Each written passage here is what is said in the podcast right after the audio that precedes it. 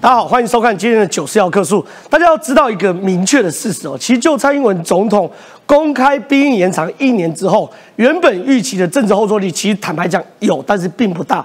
其实观看这大概是第三天所有的网络风向哦，其实在数据上面，民进党政府是久违的正评大过于负评哦，所以可以知道整个社会对于民进党政府做这样的军事改革都是持正面意见的，除了。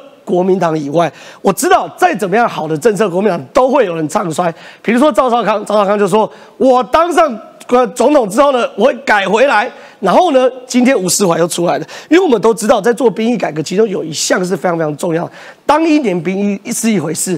当兵扫地一年，吸油漆一年，又是另外一回事。所以蔡英文总统在做兵役改革的时候，特别跟大家保证，在未来一年的训练一定会做以下的改革：一、实弹射击的发数变高；二、对于新先进武器，包含标枪、包含刺针飞弹的使用，一定频率会变高；三、刺枪术会淘汰，改用更实用的自由搏击。可是吴思怀啊，国民党立法委员。吴思怀不意外的又出来了。吴思怀说：“如此讲法根本是胡说八道，刺针标枪。”算是高阶专才，必须进行多周的专属训练，通过测考签证才算是合格射手。即使只是飞弹训练用的模拟器，同样也很昂贵，也需要具备专业教官去操作。如果只是让义务役看过飞弹或是模拟器就算数，那和国军营中开放活动中陈列武器给民众参观有什么差别？所以我今天呢，特别我们敦请了这个于将军啊，同样是将军的于将军来打脸吴思怀。到底我们的兵役改革是可行还不可行？未来我们看到监射的刺针，还有三脚架的双连装双连装刺针，甚至呢这种复仇者防卫系统，是不是真的可以让我们义务役都来使用，做真正贴近实弹的训练呢？另外一件事情啊，对于未来我们有一个很大变革，就是说。刺枪术到底要不要？我知道很多国军的这个老一辈长官对于刺枪术都是一种抱有一种情怀啦。可是今天哦，宜想要独家跟大家解析，经过美国智库的模拟，其实在台海战争发生的第一周就会发生蛮糟糕的状况。但面对这种糟糕的状况，我们国军会持枪术是不够的，我们更需要是类似无人机此类的不对称作战。到底这个美国智库的模拟会发生什么事情？晚点我们节目也会跟大家解析哦。另外一件事情，其实就是日本防卫省最近中国的军演是非常非常过分，几乎是绕着日本的西南诸岛做大规模的这个军演。但日本呢，其实也不甘示弱，日本就直接抢与那国岛会部署零三四跟两艘神盾火药库一起来去做协防台湾，所以。整个西太平洋的军事哦，其实并没有随着习近平的解封而变得更加宽松，反而是更加严峻。所以，我们今天节目也会跟大家讨论哦。那节目的最后还会讨论什么？还会讨论中国疫情。所以，如果喜欢我们节目的话，千万不要离开，帮我们按赞、订阅、加分享。进入到节目之前，现在介绍今天来宾哦。第一位要郑重介绍改头衔了，改头衔将军议员于北辰，于将军你好。好好好，大家好。再是这个，哎，我呃，再是哦，台北市议员赵一翔，一翔你好。浩哥好，大家好。再是这个文山智林王时琪，时琪姐你好。大家好。呃，晚一点呢，我们最美丽的立法委员林楚英哦，楚英姐也会来加入我们讨论。我们请于将军先到前面来，因为状况是这样。其实我我们其实上礼拜四就在这边讨论过军事改革，当然大家都有不同意见，我觉得都尊重。就说四个月跟一年到底有什么样状况，大家都可以接受。可是我们有个共识。就说不可以让年轻人白当兵，当然，对不对？如果你白当兵的话，那就是不管对我而言，如果是白当，我们当一天都嫌多嘛，对不对？你叫我扫地扫地一天，我也不能接受啊。当然，我我我我我我可以赚通告费啊，对不对？我可以高官，对不对？可是问题是哦。现在美国，你看国防部有说，美国已经同意我方要求增购监射刺针飞弹，要求未来这些增购刺针飞弹将会配属在以一年一期义务役为主的守备旅，让这些单位具有野战防空能力。所以其实我们都知道，在这兵役改革中，我们有分主战部队跟守备部队，主战部队支援役来当，守备部队来义务役来当。这种刺针标枪现在看起来被归类为守战呃守备部队，可是哎。你的老长官吴思怀又有不同意见嘞，这这不能怪他了。为什么？因为他在军中服务的时候，标枪飞弹跟刺针飞弹还没有正式拨到部队来服务。OK，是我当旅长的时候，标枪飞弹才来。那市政飞弹原来是防空连的，对，市政飞弹原则上不会到陆军一般的部队。OK，可是这一次因为兵役的变革，刚才刚好讲的主战跟守备。对，其实主战跟守备都叫主战。实际对它的差别到底都叫主战，一个叫打击，一个叫守备。是我们在呃防卫作战的时候有两个功能，第一个我要把敌人把他守得住，对。守得住就是大家讲的守备部队，可他是不是主战？他也是主战啊。对，守不住怎么办？所以他也是主战，他的强度、他的呃这个军事的能力是一样的，对。只是它的功能不一样。它的功能是把敌军拘束在海滩以外，然后呢，主战部队是像装甲旅啊、空袭旅啊，它是打击，是。拘束住之后，我把它一举歼灭，从侧翼把它打击、哦，一个是消灭掉。牵制的，然后一个是是打击的，一个是打击的，对，所以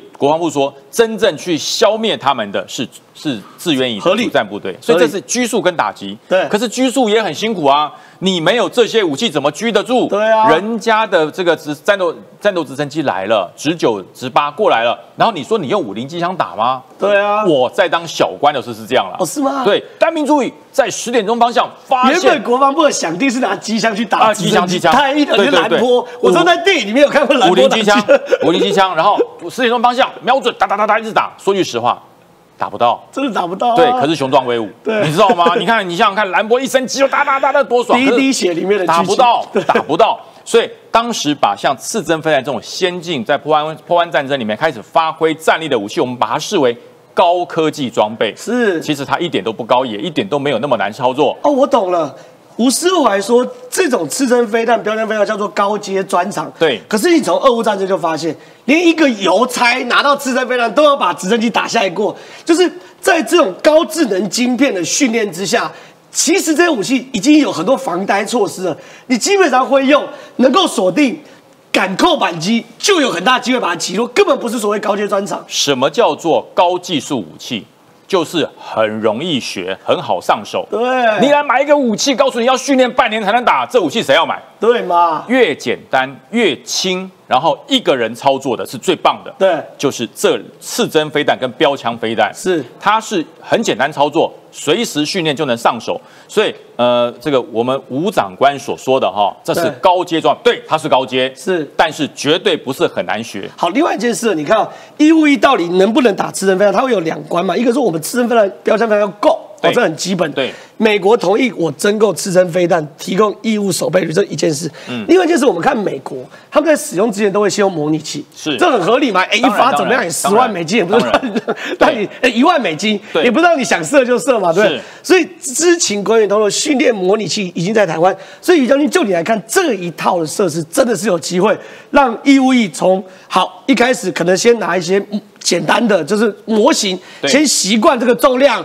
然后才组装等等，是然后进入到模拟器，进入到模拟器再去做模拟，然后最后拿真的刺针飞弹针对这个标枪，真的去试射看看，你觉得这是有可能做到的？当然要这样做。其实我们最早哈，我们涉及的反装甲武器或者防空武器比较常见是六六火箭弹。对六六火箭弹一枚大概是八千台币。对那八千台币不贵啊，可是不是贵不贵的问题，你不能让那些菜鸟兵直接拿这个六六火箭就开打。我告诉你，那那打不到敌人，就算打到自己人很可怕。手榴弹都有可能丢到前面了，你还拿一个标枪枪飞弹，他如果没有经过整体的训练的话，对不对？单兵注意，前方目标出现，哎，爆炸王在哪里啊？那不吓死了。所以我讲，他一定一开始是使用模拟器。对那这个模拟器其实也不是假的，不是不是玩具是的，VR 那种，它是 VR 的，它是完全仿真的，重量一样。扣了扳机发射出去之后，它有一样的完全的声爆感觉，一模一样。对所以它是模拟器。模拟器就是说，几乎跟真的一模一样，对就叫模拟器。那你模拟器呢？第一个，菜鸟训练的时候，它可以可以隔除掉安全的顾虑。对然后呢，你只要错了，它会发出警告声，咚咚，就是你爆炸了，哦或者哒哒哒哒哒危险。那你等到真正涉及实弹的时候，你就会隔除。避开这些危险。那另外就是实弹不是说贵不贵的问题，对哪里打？哦你不能随便打，他打飞机的、哦，对不对？你进在营区里面来朝天空打蹦，哦，下午华航就掉一辆，那还得了啊？那不得了啊！不能乱打。所以说它的涉及的场地是有限制的。对所以说呢，你如果因应涉及场地才能涉及，那可能一年之内它连一发都打不到。对所以说如果有仿真百分之百的模拟器，它随时可以训练。那什么时候涉及呢？每一年度我们有天马演习。哦天马对对，就是专门打飞机的。对然后国防部会派出以前叫靶机，现在叫无人机。对直接去追踪射击，它一定会打。但是这也不是人人都一发，你说所有的役男进去，每个人都一发标枪，不是，没必要啦。他有编制，这个单位有防空兵，对防空兵就是负责这对个。他除了一支步枪之外，再背一枚标枪飞弹。对对那么如果是反装甲兵，除了一支步枪，再背一个反装甲飞弹，对所以不是人人都有。所以说，为什么国防部要讲组合训练？合理啦。对，就是我是飞弹兵，我是反装甲兵，我是防空兵。我除了会涉及步枪，新训结束之后，我另外的时间我要去学习标枪飞弹、是刺针飞弹这些武器。好的，另外一个就是说，我们目前有这种刺针飞弹大全配，有监射的，有三脚架的，还有车载的。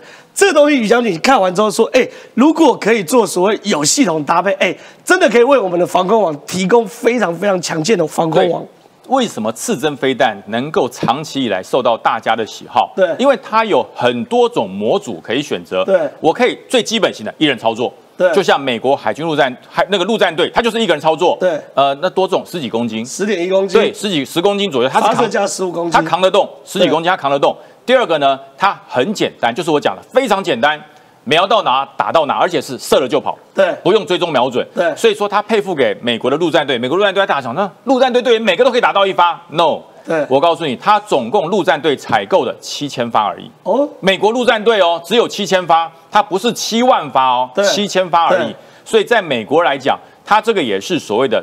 非常非常管制的军品，因为它会打到飞机嘛，对。所以不能乱射，所以说它是飞弹反反防空兵才能使用，所以美国的陆战队是使用最简单的基本型。好。那这种叫做什么？这种叫做光学导引型。哦。为什么光？这要两个人，哦，它多了一个电脑换算，也就是说，它的飞弹飞出去之后，哈，你是可以走的，但是我的电脑换算参数可以反反制那些反飞弹设施。这个在俄乌战争也常常看到，就是英国给是乌克兰的那个也是类似的我，我可以反制。星光导弹，星光导，我除了射击标准飞弹射出去之外，我的电脑设施、光学设施它可以变频，对，可以从各种频道开始变，防止敌人干扰。是。所以这是进阶版，那这个就要两个人操作。对。那另外车射版，其实这是复仇者啦，这是复仇者。哦复仇者对，这是复仇者，他的做法就是说我射上去之后呢，我第一个我的载量载弹量大，对。第二个我除了自动的导引追踪之外，我还附有雷达。是，所以我会更精准，所以它有这个最基本型、简单型单兵西西型的对，由二人操作型可以防止干扰的，另外还有载弹量较大的车载型，还具有雷达导引，所以它有三种模式。那这三种模式分别是做不同等级的运用。这个最简单的就是部队野战防空，我到哪里有飞有武装直升机来，我立刻挤飞把它击下来。对这个呢，这个叫做军团防空部队的掩护。我两人一组，两人一组，我布在要点，我是先到要点去掩护我的装甲部队、机甲部队通过对，所以这个防空它是这样，这个呢就是所谓的预备队了。是有任何的状况，辅助重要基地的防空设施不够，我就去整车去，所以它的范围更大，它的设施更广，它的击中命中拦截率更高。是非常谢谢于将军，我们请于将军回座。接着想问一下宜翔，因为状况是这样，其实，在很多时候我们都会问说，好，我们军事改革的时候，刺枪术到底重不重要？因为现在在讲不对称作战，不对称作战，这无人机哦，你看我们国军大手笔才五百亿采购三千架无人机，这真的很多，三千架，而且九家无人机厂商通力合作，你看有微型的，有雷虎科技、经纬航太、中光电智能机器人。幕货型的是神通资讯科技、志强工程顾问等等的。其实这一代表，其实台湾是有自制无人机的能力，而且研发无人机从微型、幕货型、监侦型、陆用监侦型跟舰载监侦型，我们都做得出来。可是另外一方面，我们台湾科技高到这个程度，然后。另外一方面，我们又传统到对于刺枪术，哎，念念不忘，哎，念念不忘。所以重点观点，再配合美国智库最近做一个新的模拟，你觉得台湾到底要走向什么方向？我先讲一下刺枪的部分，我自己也去训练过刺枪术 吼，这杀，然后哎、他们讲的很神奇耶，说刺枪术只要练得好，手上有一个雨伞，遇到匪徒的时候你一戳雨，匪徒就输掉了。哎，没有，这真的是很奇怪的一个想象啊！因为过去其实我们虽然练自强术，可是跟我们整体的作战计划本身就是有点违背的。因为我们的作战计划原初就是希望说远距离打击，就是说他们在跨越台湾海峡的时候，我们可以用这空中可以用路路路面上的设施去打击它。所以其实这都是有点奇怪。但是我必须说，我为了九十要克数，我去特别打给谁？我打给我我太太她的哥哥，她哥哥是在哪里呢？在美国的陆呃的陆军里面当服役当兵。哦所以也派出过阿富汗，也派出过伊拉克，然后做士官。然后我就问他说：“你们现在刺枪术，美国还有没有在训练？”然后他跟我说什么？他说：“这是十几年前在美国就已经停止的一个状况。因为为什么？因为所有的军事课程就像军事资源一样，一定要去有取舍嘛，对不对？如果你有无限的时间，你学什么都可以；你有无限的资源，你学你你买什么都可以。但你在有限的资源环境下，你只能做取舍。所以他们做的取舍，就觉得说，在现在的一个作战环境，刺枪术已经没这么重要。甚至我去查了一下哈，美国现在有一些课程，例如说有士官长，我认为，哎，我很怀念刺枪术，叫我的兵去练刺枪术，这还会上新闻的。美国还报道说，哎，大家很怀旧，去练一下刺枪术这样子。就像我们国军叫人家耍关刀一样，用大刀这种，就是太怀旧，反而会被笑日。那因为美国其实还是强调说，上一次真的使用刺枪术的大型战争是是韩战的。一九五几年，这已经快七十年前的状况。对，所以现在的状况，我们确实谈，我觉得做这样子的调整是完全符合我们现在一个作战需求。可我要回到刚刚浩哥提到，就是美方做了这个军事的这个所谓的 war game 嘛，就军事的这个盘演。我过去其实也参与过，但这是机密的，我就没办法再讲哦。其实我七月的时候，我自己还是所属这个美国这个安全智库，就 CSIS 的研究员身份，去了华府一趟，对，然后去参加了这样子的一个会议，参加了这样子的一个演练。跑团一边是 CSIS 的研究，这真的是这样。因为我去华府的时候，还跟他们说，我有点错觉，就是说，我不知道我现在要站起来致辞吗，还是要参仔细的参与这样子的一个一个模拟。可确实，在七月我参与过之后，八月的时候，他们就做了一个更细部的一个模拟演练。那这模拟演练的的的稍微的耗材，我稍微看了一下，它其实跟我们有点在玩桌游，有点类似。嗯。当然，它的板子非常非常大，大概是正常的桌游板的十二倍左右的大小。是。但它里面也是分不同的格子，不同的格子就不同的区域有不同的格子。然后，例如说，你可能是在呃，例如说一天之内，你的这个军舰可以就是有几个格子，但他们全部都。画的非常仔细，设计的非常非常仔细的状况之下，它等于是图上兵推。对，那我要讲，他们其实因为战争有一定的不确定性，所以其实你部分是用甩子去甩的，真的是用甩子，因为你没有办法去预测，说你今天你去打击，你打击成功与否嘛，对不对？这不是百分之百的，所以你还是去甩甩子。所以为什么？所以为什么模拟他们会模拟这么久？就是因为你甩甩子有太多不确定性了，对，所以你会模拟很多次、很多次、很多次。那我要讲这一次 CSI 在八月五号做的这个模拟推演当中，有几个我觉得共同的因素在。第一个共同因素是什么呢？美国一定会去协防台湾。这都是美国的这个军事战略家、美国的智库学者、美国的前官员参与的。美国一致认为，我就是要协防台湾。这是模拟的前提啦。这模拟的前提，你没有说模拟美国不来这样子。对，可是大家确实可以做这个决定，因为我也参与过过去的模拟。大家可以说这都不关我们的事，我们就走了，这战争就结束了。对。那当然，大家就选择第一个选择参与。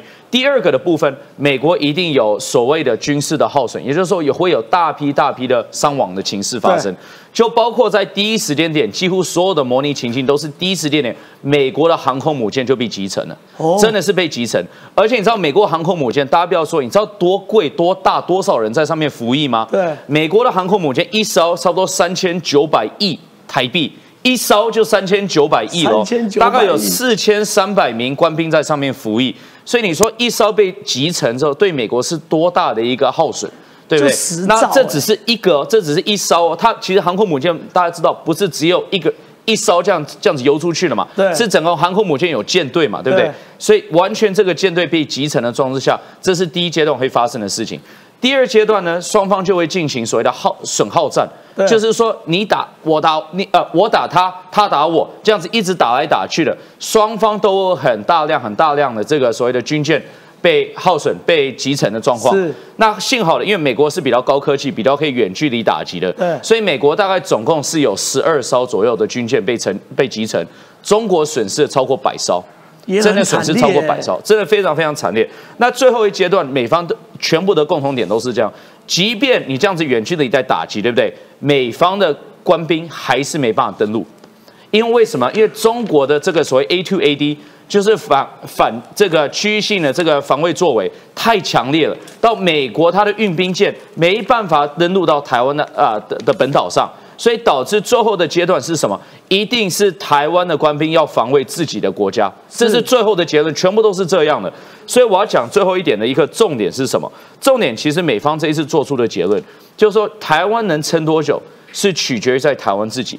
美方可以透过它的远距离打击，打成那么多还没办法登陆，没办法登陆，因为中国的路面设施太多了。对，就是你你理论上你一个运兵船，你你要靠近台湾的话，它在路面上的设施就是反舰飞弹就已经可以打击美方的船舰了，所以你完全没办法去登陆，就没办法大规模登陆，可能零散的还有机会大规模。但是美国可以做的事情，美国第一个可以防止中国的登陆状况，所以东中国最后他们的预判是中国，你看它。几百万的陆军嘛，对不对？中国最后能登陆只有一万五千，就是差不多三十个营左右。是三十个营，差不多就是一万五到一万八千个官兵，就是登陆。只有这一批可以登陆，但是要歼灭一万五、一万八，那是要靠台湾自己了。对，你知道那没有办法靠美国，美国可以帮忙远距离打进，但你说人家已经打进来了，打进我们的沙滩里面，打进城镇里面了，这只能靠我们台湾自己的陆军了。所以我要画一个重点，就是说为什么我们现在的后备改革，我们的役期调整这么重要？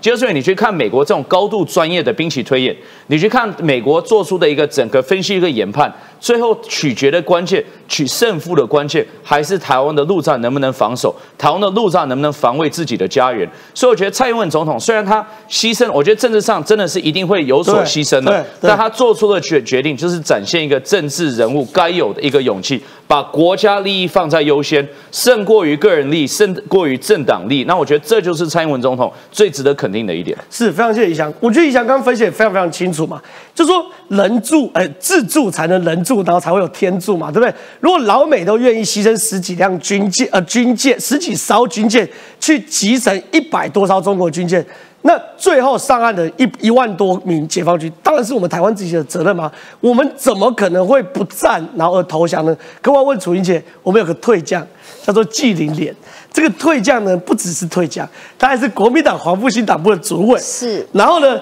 出席了共产党的庆祝活动。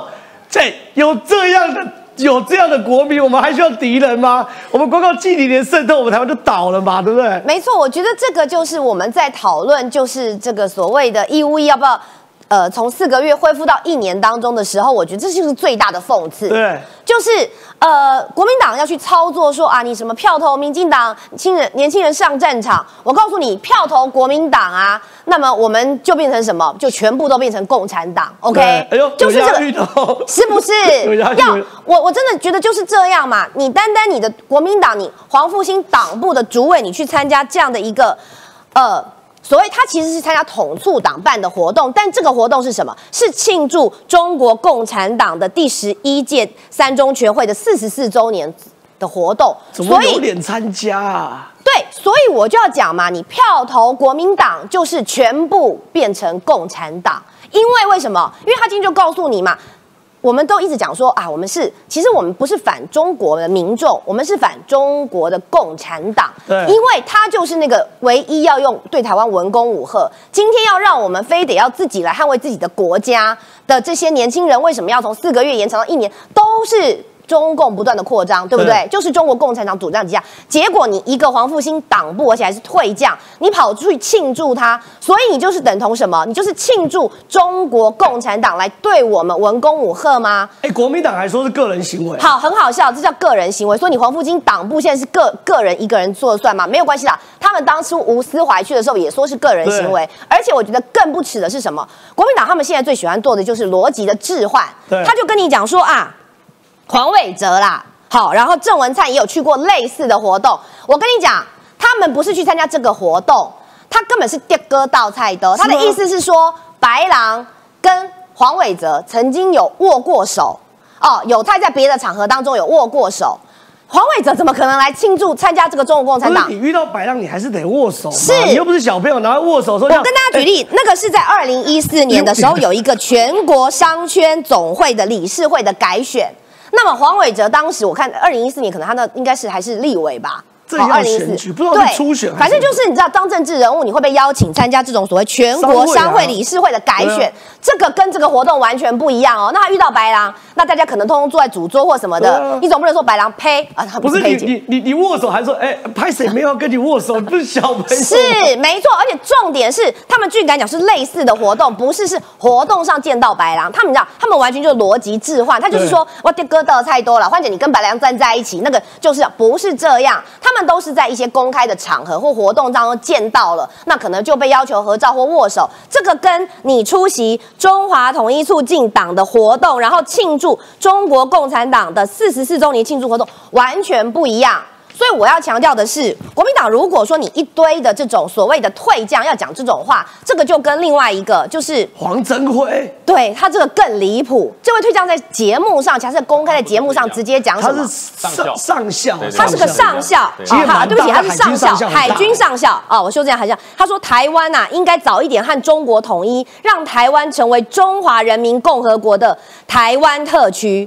我觉得这真的是太离谱了而且他的讲法更更早，说台湾需要付出代价的，只是改一个名字而已。中国得到面子，台湾得到里子，何乐而不为？我问你，你改了一个名字之后，后果是什么？我很认同石板他所讲的，就是你改了一个名字变成他的之后，哎，我你就变成真的是跟他同一国，你就变成是国内事加内事。今天刚刚前面不论是于将军或者是。这个呃，宜祥所讲的这种美国要来协防就完全不行喽。我跟你讲，如果今天你跟你，我我跟你讲，我要讲的是这位，哎，这位这位这位上校，哎，你你如果今天是你在家里，你跟你的老婆吵架，那是你家家务事，我们是没得管的。你们就算是打到哈，这个 就是打到亲一块打儿一块。架要管，打架还是要管，家暴还是要管。啊，家暴，但是如果你不 宣扬、不不告不理理的，对不对？但是同样的道理，如果今天台湾真的跟你讲的只是改个名字，我告诉你，中国今天对台湾所有的动作，那么美国或其他民主国家通通不可以，包括现在我们看到的国际的援助，通通不可以介入，因为这就是真正的内政问，那你题。黄登辉可以改名字啊？没有，他可能觉得他哦，黄对啊，黄登辉可以改成黄登辉啊，他可能觉得他，改你因为你知道改名字，不是，他这可能觉得说，因为内政部可以给他有一个，就是改三次名字还可以改回来。但是我告诉你，国家改名不是开玩笑，不是你讲的这么轻松，改个名字何乐而不为？我觉得这个重点在于，大家要想清楚啊，对，我们台湾在中华民国底下这样的一个所谓台湾，至少我们拥有自己的所谓国际的人格。至少现在的美国或是一些欧洲的民主国家是承认我们这样的一个我们自己的，我们有内政的这个所谓的领土啊、主权啊，包括我们这些军力，我们是可以自己维维持的。甚至我们现在可以讨论我们的兵役，然后如何的来呃恢复过去的一年，甚至于如何训练，甚至于我们做的军事采购等等，包括国际的合作等等。你一旦名字改了，你真的成为他的特区之后，你什么都不用谈，你什么都他的，他说了算。看看香港。看看西藏就是这样，是是拜托这退将不要再开玩笑，好不好？这个等一下等尹将军补充，因为我现在气已经气到这边，我需要裴姐呸一下，帮我把这个气呸出来。裴姐，你要讲两件事，第一件事情先骂一下退将，第二件事情是，哎，听说我们现在守备旅有新增任务，连台积电都要守备住，来来来，先呸，先呸，先呸，先呸。包括纪凌莲，包括黄镇辉，我呸，真是不要脸呢、台吃台湾米，喝台湾水，然后说啊，我们就应该要去统一，然后啊，共产党哦，快快快，我赶快去庆祝，要不要脸呐、啊？丢不丢人呐、你爸妈生你，你还好吗你？来看一下刚刚这个郑浩跟我讲，就是说。其实这一次的兵役恢复一年哦，其实不叫延长啦，就是恢复啦，因为我们本来就是规定是一年嘛。好，这一次的这个宣布，其实某种程度我觉得蛮有层次感的。譬如说，他守备哎主战任务跟守备任务，然后这个志愿役跟这个义务役，就是说它有前后，然后呢，在另外的部分，在内部的部分呢，其实还包括了这些守卫的这些地方。那守卫的地方是哪些呢？要保护的地方是哪些？当然就是我们的基础设施啦，什么对油电水啦，然后高速公路啦等等的这些交通要道啦、机场啦。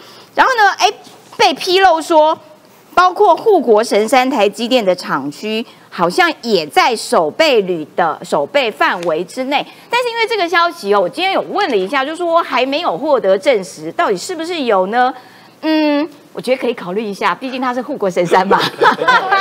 好，等一下尹将军来解答。好，那除了这个，呃，我刚刚讲的这个有纵深、有层次感之外，它其实横向的部分，甚至跟教育部也有一些这个讨论，然后跟这个劳劳委会，诶，劳劳动部也有一些讨论，也就是说，他在这个内容上面给这些役男，其实无论是薪资待遇，或者是他的劳退等等的拨补啦，然后还有你跟就学的这些连接，其实都是经过设计、经过讨论，然后给予这些呃艺男能够有最多多元化的这个选择，选择一个你自己最想要的一个方案。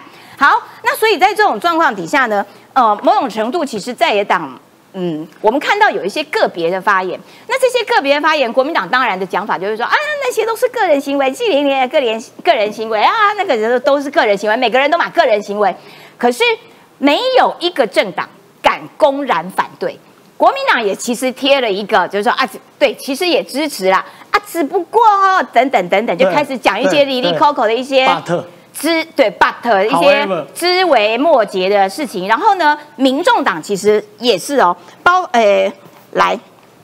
国民党团说啊，我们是支持国防改革啊，但是哈、如果那个这个被查改审查啦，我们要追究政治责任，反正就是一些枝微末节的鸟事啦。哈对啊，对，没关系，他们要台阶啦，给他们台阶下。对，就是一个下台阶。然后民众党的邱成远说啊，重点哈应该是这个重拾国军的荣耀感。国军荣耀感就是被国民党给破坏掉的啊，就纪凌莲这种人啊，就黄镇辉这种人啊，然后你还说啊，我们要重拾这个这个荣誉感，国民党也是这样子讲的哦。你要不要先去管一下纪银联？我呸你国民党，莫名其妙嘛。谁损害了国军的这些荣誉感？不就是你们吗？自己做贼喊抓贼，然后扭扭捏捏的，有话不敢讲，有屁不敢放，然后呃呃，明明不想支持也不敢表态，明明要支持又不干不脆。我现在觉得，作为一个大的政党，实在是很没种，就是很没种。好，冷静下来，我们讲到台积电。台积电呢，因为它是护国神山，所以刚刚佩姐也建议了，嗯，如果能够纳入守备范围，也是蛮不错的哦。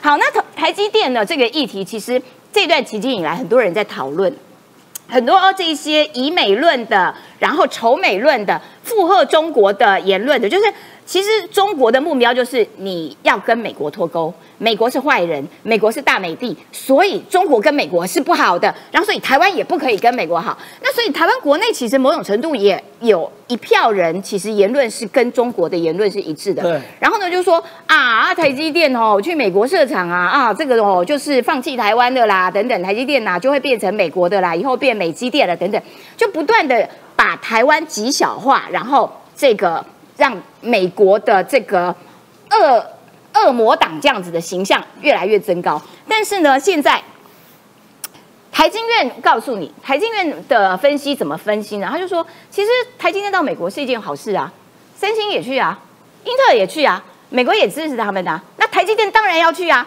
这对于一个企业来说，它必须要在世这个世界地球上面多占几个位置，然后多设法的发展自己。你不能等到啊别人都去了，别人壮大了之后，你要去打他们，你要去跟他们竞争，你要去抢他们的东西的时候，那就困难啦、所以当然是能够抢得先机，能够尽可能的扩大自己的领域，扩大自己的版版图和影响力，那当然是比较比较好的一个策略。所以台积电就在做这样子的策略。那所以很多人又会在那讲啊，不行啊，那你看他去那边三纳米的，啊高阶的都马上被美国拿走，没有讲很多遍了，一纳米的在台湾，而且三纳米的今天台南台南的这个这个科技园区也在动土，也在扩厂，所以不要再怀疑自己，不要再用这种呃跟中国一起同拍合拍的这样子的方式，然后呢去丑化一个愿意帮助我们的国家美国。那所以我觉得啊，就是说某种程度理性的看待台积电这件事情，它如果是能够越来越好、越来越棒，帮台湾更发扬光大。就这件事情为什么要唱衰？难道台积电好，你会不好吗？台积电好，台湾就会好。好，非常谢谢这个裴姐。我要问于将军两个问题哦。那问完这两个问题，于将军还要上来帮我们解答 日本自卫队上说于将军今天吸粉重。第一个问题是说，哎，刚刚你说你要补充台积电的部分。第二件事情是，哎，到底为什么这么多退将一退伍就招金呢、他们当兵当一辈子只有一个假想敌，叫做共军呢、怎么会现在退伍帮共军讲话？这两个问题要于将军帮我们回答。我我先打让大家呃心情好一点的答案，就是对于台积电这些高科技技术厂，国军怎么应应？对，其实国军有两本作战计划，哦。一本叫做固安作战计划，是。那就是打仗的；是。另外一本叫做经常战备时期突发状况处理要项。怎么那么长？哦，这是两本，一本就是作战的计划，对。一本就是在没有作战之前，我们对于这些重要目标防护的辅佐、辅助与防护。是。那么台积电、新竹科学园区这些重大科学园区、发电厂、水坝，这都是我们国军哦，我们守备的责任。是所以呃，在在以前裁军之前啊，就是国军还有超过三十万大军的时候，我就曾经负责过新竹科学园区的某个厂。哎呦，的目标防护，这以前就有了，以前就有了，就是在没有打仗的时候遇到了突击突发状况，我的这个连是要过去的，是把它围起来，防止它被破坏，我们是有在做的。后来是为什么调整了？因为裁军，哦，就从三十几万大军变成二十一点五万，那事实上只有十九万左右，对。我就没有能力这样做了，对。所以这那个时候这个任务拿掉了，对。那现在恢复了这个一年的征征兵的这个役期以后。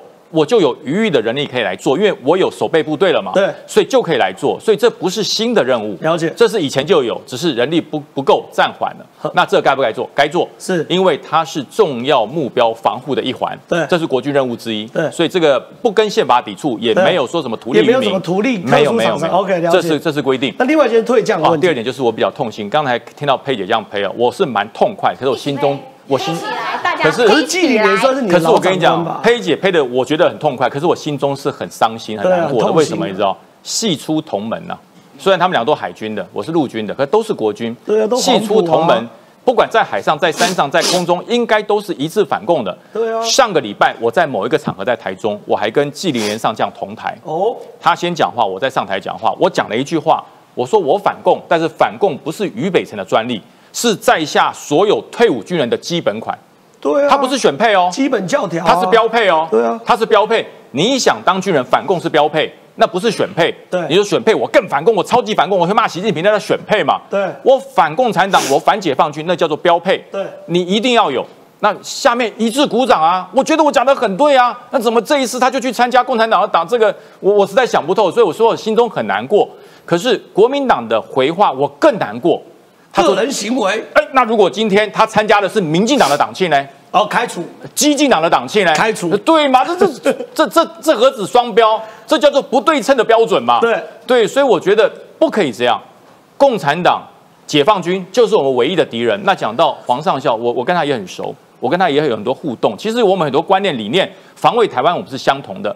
可是政治方面，毕竟他们是退伍军人，他不像我们真的是呃跳下染缸从政了。对他没有，他是退伍军人，他对这点认知，我觉得要做一些调整。他们的想法是不要生灵涂炭，不要打仗，可以谈的就不要打。怎么会军人说不要打仗啊？我讲哈我我讲不要打仗，这样军人怎么你你们老百姓、政治人物可以说不要打仗，对啊军人没有不要打仗没。有要不要的权你利？你你今天哈，郑浩今天我可以，说我不上通告吗？呃因为因为你很红，因为 因为郑浩很红，所以你要请一个保镖非常强壮的保镖来保护你。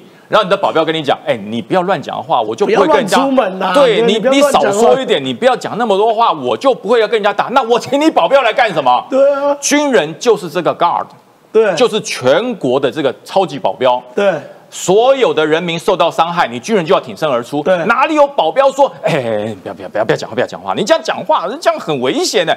危险什么啊？那就是你存在的价值。对吧？我们不讲话，我要军人干嘛？捍卫国家，让人民感到安全，让敌人不敢打你，就是保镖，就是军人的价值。对我们就是干这个活的、啊。对我们这一辈子不管从少尉升到上将，不就是因为这个价值而生的吗？对所以我才说，刚刚呸姐呸的很爽，我也很爽，可是我心中在淌血，是不应该这样子。是绝大多数的军人不是这样子的。我们投入军人这个行业，投入这个保卫国家、中华民国的保镖这个行业，我们就没有怕死过。是如果怕死，不要当兵；怕死就不要当军人。怕死，对莫入此是门嘛。所以很多时候讲，我说哈，我可以闭嘴啊，为什么你知道？我还差六年就除役啦，对我可以闭嘴啊，对不对？我现在讲的这么慷慨激昂，真的有战况，我是要上战场的、我还对备役啊。人家讲说，哎，不会，你是桃园市议员，没有动员令大过桃园市议会啊，一动员令我就报道，我一定报道。所以说，只要穿上军服一天，做了职业军人一天，教育训练过我们的战士一天，你就是一条不归路。你只有全力反共、全力捍卫国家，没有说不的权利，这就是军人。是非常谢谢将军，我们请将军到前面。刚才将军说的很好嘛，黄埔军校大门口的对联：贪生怕死莫入此门，升官发财请走别路。现在我们看到很多退将啊，为了贪生怕死，要求台湾失去我们的国格。我们不要有我们的言论自由，我们不要有现在的生活方式。你为了跟共产党做生生意，所以你连党庆啊等等都愿意去，你想要升官发财，所以这件事其实真的让于将军还有我们很痛心哦。可反过来说，我没有看过一个日本防卫省的退将公开说啊，日本应该跟共产党为伍的，日本应该这个这个不要去激怒对方的，我们不要有这么多的军备的。日本是不断在增加军备的。哎，于将军，你说你看到这吓死人。与那国岛距离台湾只有一百公里一里，百一十公里，一百一十公里。以前日据时代，与那国岛日本人生病是在台湾看看医生的、哦，比较近啊。对，是在台湾看医生的哦。所以与那国岛是听得到台湾的 radio 的哦。是是近成这样。日本在这边部署零三式可能的零三式的地对空飞弹，还有部署新代的陆基神盾的这种神盾火药库。哎，这其实某种程度，一是守备日本，二协防台湾的。我大概半年前哈，就是解放军不断的这个透过了宫古海峡到台湾东部来做做这个这个这个骚扰的时候，对我就说与那国岛极有可能会部署防空飞弹。对当时我被很多专家打脸呐、说你那陆军的不要乱讲，你搞不清楚，你乱讲，那你日本你管到日本去了。摆明是帮台湾防空的啊我。半年前大家可以调资料，我讲的，是我被打脸爆了。各位，你看，真的会来？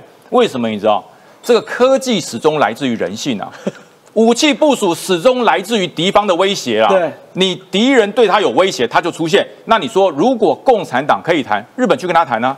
日本更好谈啊！对啊哎，那是你跟台湾的事，你不要牵拖到我日本来。日本的军人守卫台湾比台湾的退将还对对认真。对对对，与那国岛不是台湾，是日本的。钓鱼台也是我日本，所以你们打台湾的时候啊，钓鱼台不要打，与那国岛对不要打。你认为中国会同意吗？哪有这么天真的事？我告诉你，中国说都是我的。对我打的时候，我把与那国岛、把钓鱼台拿回来是刚刚好，是你们占领了我们大中华民族的领土。对我告诉你，这就是什么？这就叫侵略。是这叫破坏现状，改变和平的现状，就叫侵略。所以面对侵略，日本做了什么事？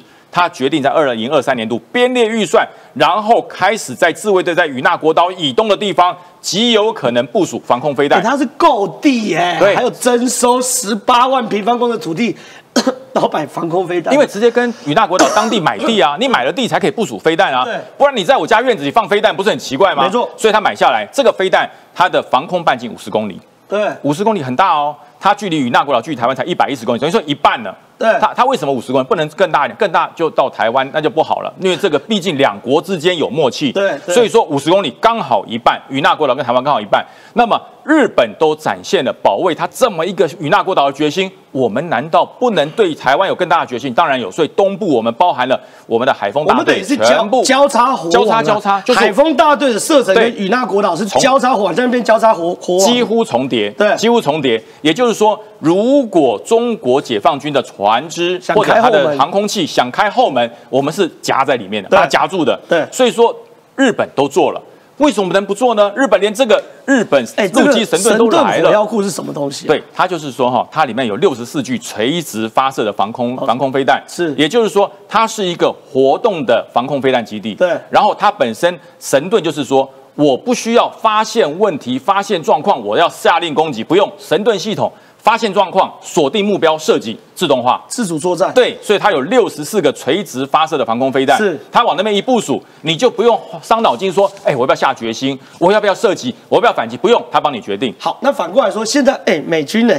美军现在很多训练都用 AR，它它 VR 跟 AR 的技术，因为你看啊，微软开始替美国军方生产这种整合式的视觉扩增系统，来投入第一线部署，这个有用吗？有，我告诉你，这 IVAS 这个头盔哈，这个重量我先不讲，它不重了，但戴上去这要有一个熟装期哦。对如果你没有熟装过，大家如果有去过日本东京迪士尼乐园戴那个 VR 眼镜，你转一圈下来你会吐，会会你会吐，会会，因为它的那个显示显真是几乎贴在你眼睛旁边的。那你这样在跑步在做战斗动作，前面是天旋地转啊。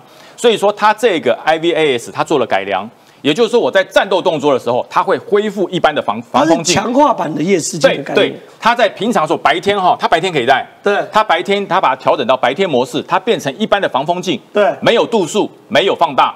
可是等到进入夜晚之后，它进入夜晚模式，它可以看得到所谓的所有夜视的功能。哎，你看它等于是飞行员的这种抬头显示器，它就是说而且指挥官可以将讯息投射到士兵戴的头盔上，还可以什么共享眼前所见视野。是是我瞄准这边，你瞄准那边，可是因为你看这边，我的视野这边三百六十度一个复眼的概念。呃如果我用嘴巴讲，大家可能没有概念。大家看过《侏罗纪公园》吧？是它在移控中心，不是有着每一个去抓恐龙的人，他前面的他看到的东西吗？对对对对对对一个框一个框，就是这个。是就这个。然后呢，指挥官所下达的指令不需要他透过话音，它直接显示在你的眼镜右上方。对对就是指挥官的指令是什么？都很简单，攻击、停止、开火，然后侦查，这直接告诉你。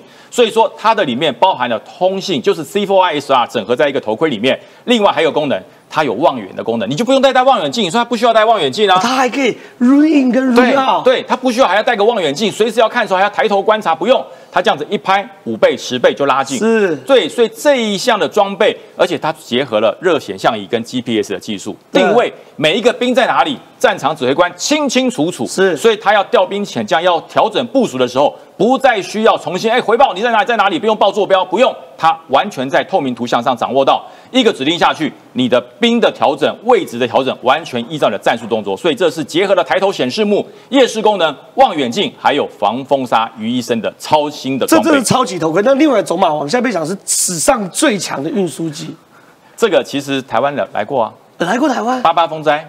哦，八八风灾来过台湾八八，风灾，这叫种马王，这来过。为什么？你知道，就八八风灾那时候进入小林村，小林村要很一些重型武器、重型的挖开挖的机具进去，调不动，他来调的，我们跟美军借啊，他飞来的，他飞来的。我告诉你，我亲眼目睹过，他的声音哈、非常非常的清脆，啪啪啪啪啪啪啪啪，我们说什么东西来了？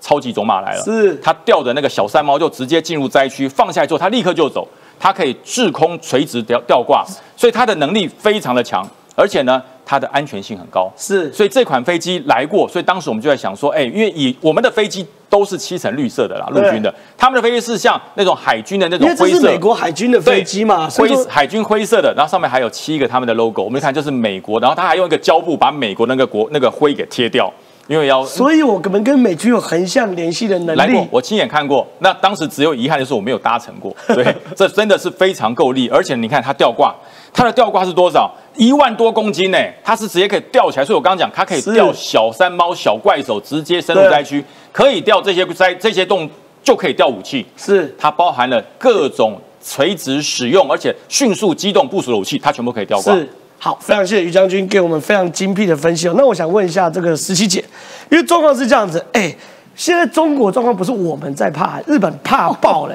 上上全球都在怕两个礼拜，爆宜祥姐还推怡怡祥还推荐我叫我去日本玩，我现在有点这个不用这样现在好像先不用哈一。月八号之前 OK 啦，一对啊。一月八号之后，中国要大举开放哎、日本又哎、这是日本的报纸哦，日本变异株爆发哎、他担心到这样，到底中国会害到全世界害到什么程度啊而？且那个那个字体，看光看那个字体就要哇发抖了，吓死人很具有日本风格、对，其实全球都怕的要死啦。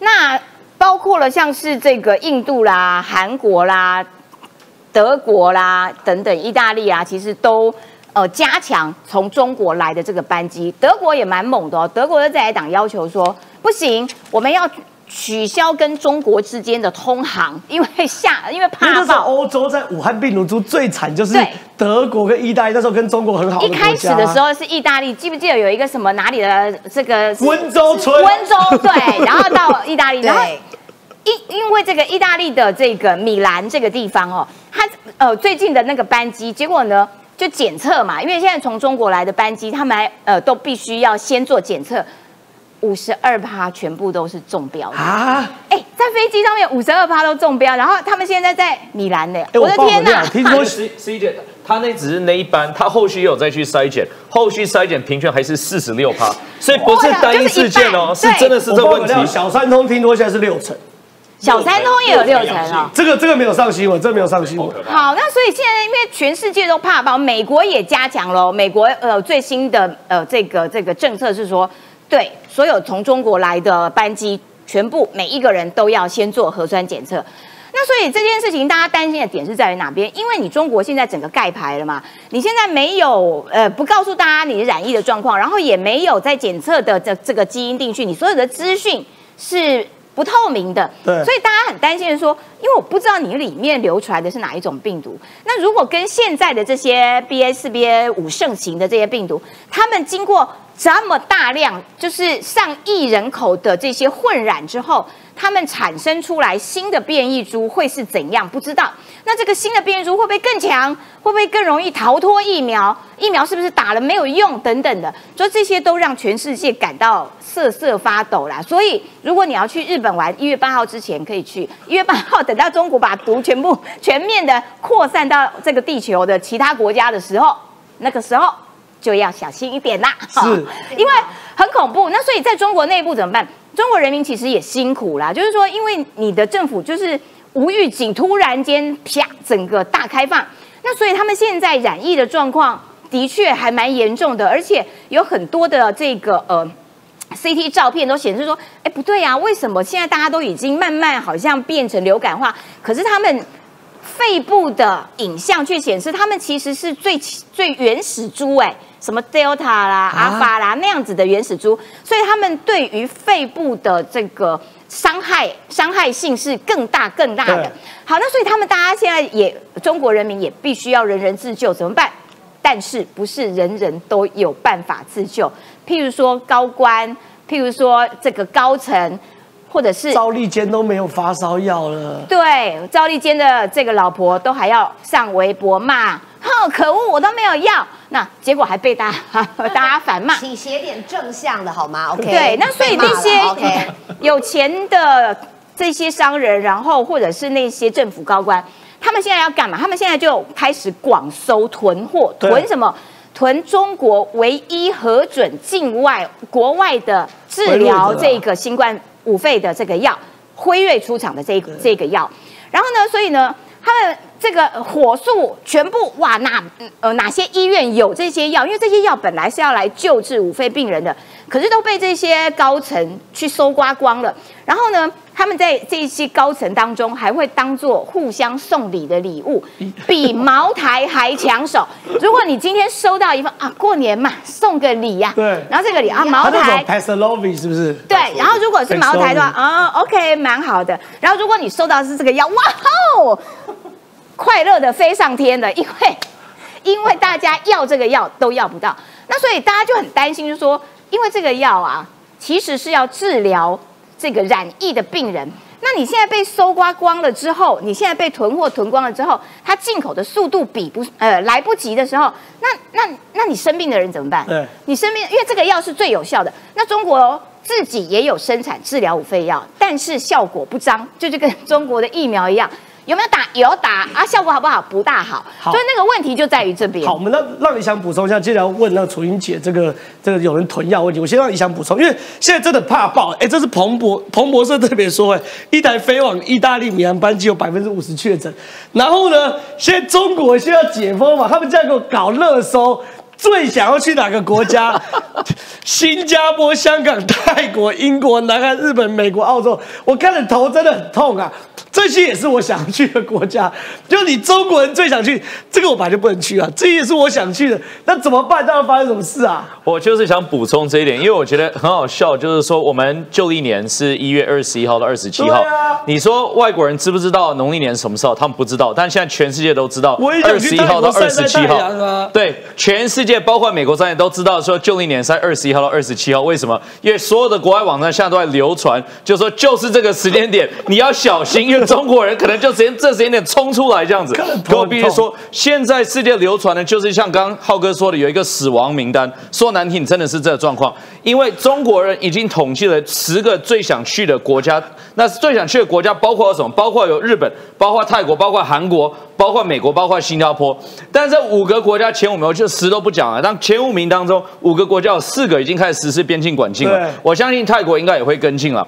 但我觉得我要特别讲一个新加坡，因为我觉得新加坡最好笑、最妙，因为新加坡跟中国关系蛮好的嘛，对不对？真的他没有办法说我禁止你中国旅客，但他就说他后来他政府就贴了一个公告说，哎，对不起，我们现在没有要做新的一些禁止措施，但是我要提醒大家，我们新加坡政府只有接受 WHO 认可的疫苗，没了吧没了那中国就全没了嘛，对不对？因为你中国打不到嘛，所以新加坡都有他们技巧的方式跟你说，哎，中国旅客你还是雷大家好了，不要过来。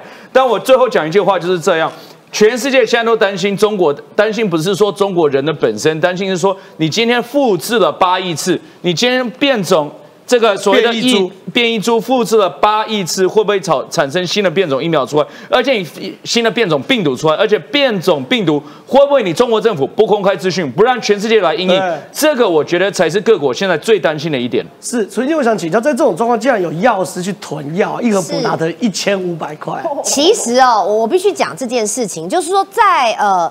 昨天这个新闻出来之前，事实上我就已经接受到很多的民众提醒，原因就是因为中国其实他们确定就是说要让疫情盖牌，然后让这些所谓的整体的这个呃呃中国人可以到处啪啪走的讯息出来之后，其实事实上哈，在我们的邻近国家，比如像日本，大家都知道嘛，日本的这个什么头痛药啊或药品是很多的。当时呃，在大概两个礼拜之前，我就收到许多我正在日本旅游的朋友提醒我，你到日本的药妆店，那些头痛药、止痛药已经没有那么好买了，哦因为已经被大量囤货了。哦所以当时呢，就他们就提醒我。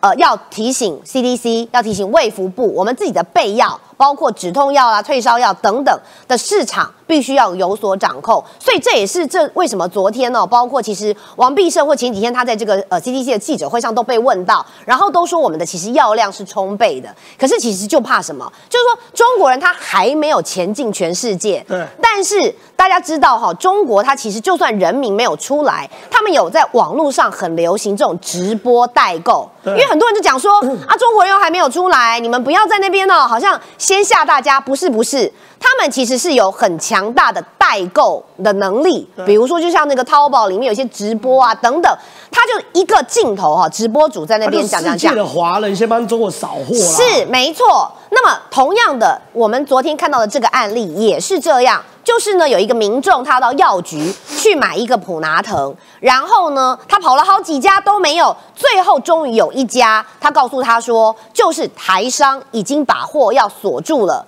所以说，就是有一个台商透过他要买六百盒，是然后呢，这个一盒的价钱原本是一百五，但是他愿意用十倍的价钱跟他买。所以如果你要，那我可以割爱一个给你。哦，听到这边这个民众当然就觉得很生气。那大家都知道嘛，现在每个人都有智慧型手机，对所以在沟通的过程中就被录下来了。那我要更新一个最新的资讯啦，哈，就是第一时间有讲说啊，这个药师啊还铁死鸭子嘴硬说不道歉啊，或什么，呃，他认为他自己没有错啊，因为这是供需市场等等。不过今天早上的时候，这个药师已经出来道歉了。是他为什么会道歉？因为这个事涉到违反了公平交易法联合垄断的部分对，而且包括像我们的其实药师工会，他也发出了严正的声明哦，就是说，如果你真的不道歉，而且你哄抬物价的话，你甚至于可能会被取消资格。那我们要知道，这一次因为他其实这个买卖是没有成，所以公平会是有讲，他说这个过程当中，因为实际的这个一千五的这个。呃，交易行为没有发生，所以呃，不至于可以用所谓的联合垄断价格、公平交易法去开罚，比如说两千五左呃两千五百万等等这些罚则。但是我要提醒，就是说呃，我们现在在收看我们九十给他一颗星，其实他应该已经被肉搜了啦，因为他第一时间的时候。喂嘛，公就 A 啦，公不定啦，我年纪大了啦你不要去霸凌人家啦我我我我我也要退休了，等等。但是他今天既然早上有道歉，那我们就道歉就算了对，但是我相信这个案例也揭开了，就是说。确实哦，因为中国的盖牌的状况，大家都很害怕。大家不要忘记，那个三年多以前，就是因为武汉武汉肺炎这个病毒，大家就是中国把它盖住，以至于其实是整个全球错失了最佳的黄金治疗期。那么经过了中国这三年之后，你到底在你们中国的内部在搞什么，在做什么？然后现在你突然间决定要跟病毒共存，还把这个所谓武汉肺炎改成武汉流感，是不是？武汉感染，武汉感染武汉传染，武汉传染，对，武汉传，反正哎，就随便这个名字他自己定。但是呢，好像换个名字，同样的病毒，哎，就不用害怕了。我觉得这才是让全球最恐慌的部分，所以也是为什么大家会抢药。那么目前为止，我要先提醒大家的是，大家只要。不要去囤积，然后不要特别的去呃有一些恐慌。那么台湾的药物其实是够的。那么另外，当然我也不建议大家哈用大规模的去备去去囤药，药品其实也是会过期的。是所以多买没有用哦。那么大家其实如果与其你去囤药，那你不如去打打打疫苗。好，疫苗还没有补补足三剂四剂的，你可以去。那或者是流感疫苗也可以去打一下，这样子。是，那在这边我要提醒，除了提醒这个政府，还有这个帮楚英姐，就是说我们除了西药之外，现在中药听说对价格也大涨了，因为第一个台湾的中药百分之六七十都来自于中国。第二个，当中国人买不到西药的时候，一些什么清热啦、化痰啦、止咳的中药，现在在中国都涨了六到七倍中药，所以可以想象。一一定会收刮回台湾去中药部分，所以其实未来中国真的是以邻为祸啊！这你出事大家都倒霉，中国有事就是台湾有事，就是日本有事，就是新加坡、香港、泰国、英国、南韩、日本、美国、澳洲有事。希望中国人拜托你们节制一点，先不要，先不要，拜托拜托，拜拜。